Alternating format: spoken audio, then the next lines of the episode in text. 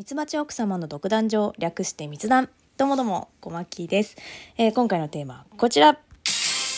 納豆オムレツあり派なし派ということで、えー何回だろうもう、えーありなし小牧論ですね。お久しぶりでございます。毎回お久しぶりでございますですね本当にね。いや本当にね取れなかったんですよ。今もねあの夫が今朝シャワーをしている隙に撮っています。まあ今後もねこんな感じで続くんじゃないですかね。ちょっと勤務が今一緒なのでね。どうしても一緒にいる時間が圧倒的に多いということで。あの久々の収録なんですけれどもやってまいりましょう。ツイッターで募集したテーマをもとに皆様にご意見をいただきました。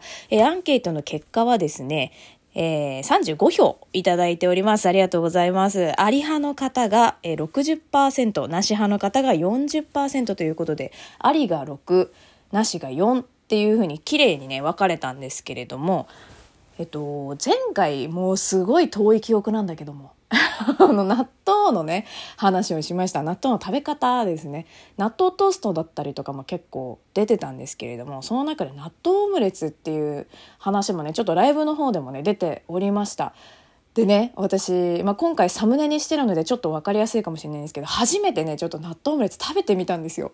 めちゃくちゃ美味しかった。あの、実は私あったかい納豆って昔苦手だったんですよね。なんだけどあの納豆パスタをちょっと食べてからいけるかもっていうふうにちょっと思い始めてですね。で今回ちょっと挑戦してみたんですよ。ちょっとドキドキしましたけどね。うん。まだねちょっと納豆トーストできてないんだけどえちょっとね納豆トーストはねちょっとまだ勇気がいるなんかパンだと 結局納豆オムレツはご飯で食べたんですけど美味しかったですねうんでここでねあの梨派あり派のねちょっとご意見を読んでいきたいと思いますご意見結構いただきましたありがとうございますえー最初はですね、梨派の方からいこうかな。えーワトソンからいただきました。ありがとうございます。えーなしですね。ということで、普通の納豆は大丈夫なんですが、納豆オムレツの食感、ふにゃーっとねちゃっとが好きではないですね。ということで、食べられるのは食べられますよ。学校大昔に食べただけだけど、合ってるかなっていうことで、忘れ、もう忘れかけてるんだね。うん、でも確かにちょっと私もあったかい納豆のこのふにゃっと感は、今ちょっと苦手だったところはあるので、ちょっと気持ちはわかりますね。うん、ありがとうございます。えー、ゴンザブロさんからもいただいております。コメンお疲れ様ということでありがとうございます。ゴンちゃんいつもね。えー、納豆オムレツは今のところなし。食べたことないからって。はっきりしてるね。理由がはっきりしてますね。完全に食わず嫌いだけど、食べきる自信がないから、作る予定もなさそう。あったかい納豆ってどうなん？ということで。皆さんのお話聞いて食べたいなって思えたらいいなっていうことでありがとうございます。確かにね、でもね、すごい美味しかったけどね、割と洋風のオムレツっていうんじゃなくても和風、完全に和風だったね。あの、納豆のタレも入れて食べたんですけど、で、ちょっとお醤油もかけてね、食べました、私は。えーじゃあちょっとね、アリ派の方行こうかな。えー、猫さん、いただきました。ありがとうございます。こまちゃこん、こんにちは、ということで。あの、全挨拶に対応していくタイプ。ありがとうございます。こんにちばんはということで、こんにちばんは。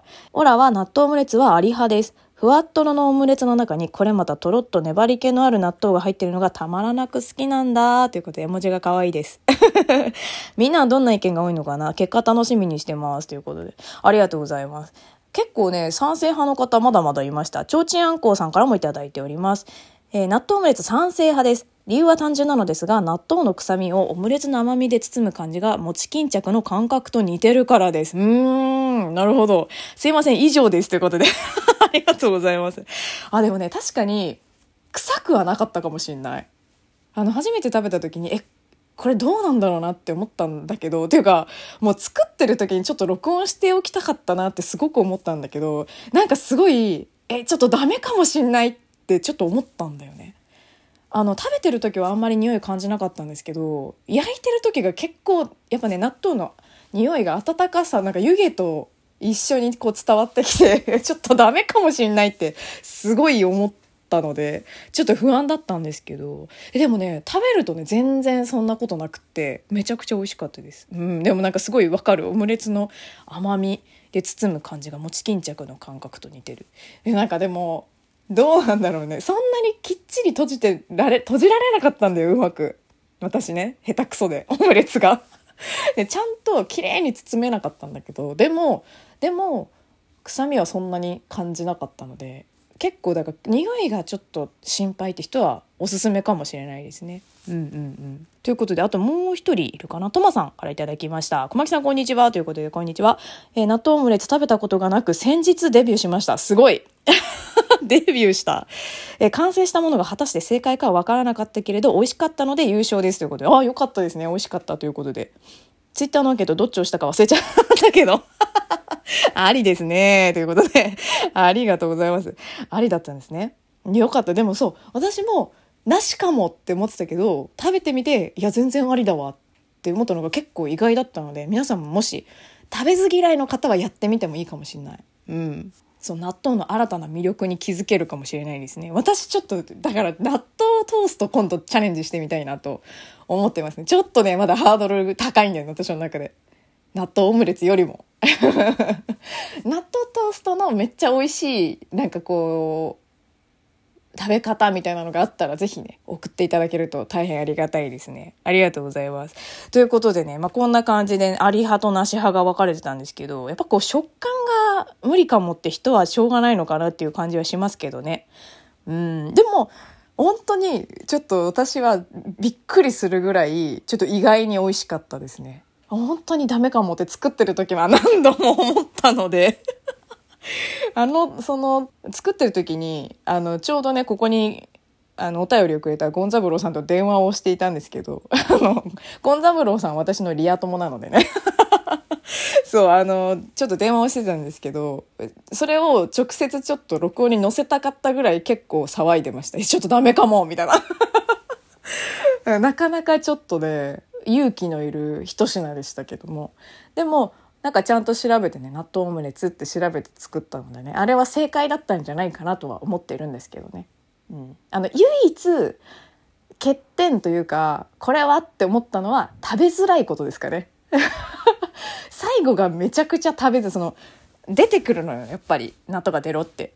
それがちょっと食べづらいなって思ったのは唯一の欠点かもしれない。その他でもめちゃくちゃ美味しかったから、まあ納豆がもともと好きだからね、そう思ったのかもしれないですけれどもね。はい。まあそんなところですね、ぜひ試してみてください。私は作った後にお醤油もちょっとかけて食べたんですけど。はい。ということで、納豆オムレツあり派なし派ということでやらせていただきました。6割の方が結構好きなんだね。結構意外だった。割と食べない人も多いかなって思ったんだけどね。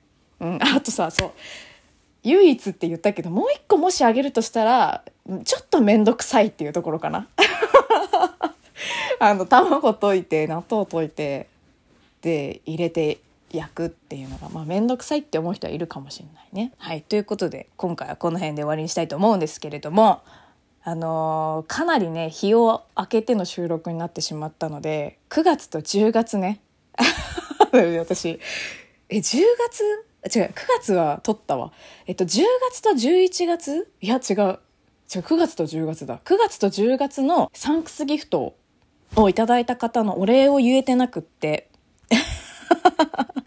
えー、読みますね。上原どうやらダメケンさん、あと、ゴンザブローさん、あと、えなるほどさん、あと、ギガコさん、お犬さん、あとは、えー、スエさんですかね。あと、重ねてね、あのーいただいてる方もいます。トマさんもいただいてますね。えー、D さんもありがとうございます。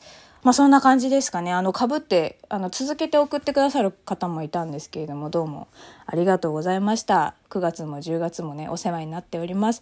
えー、11月もね、残りわずかになりましたけれども、次はね、もうちょっと短いスパンで撮れるといいんですけどね。はい。ということで、今回はこの辺で終わりにしたいと思います。ではでは、次回もラジオトークにてお会いしましょう。小牧でした。またね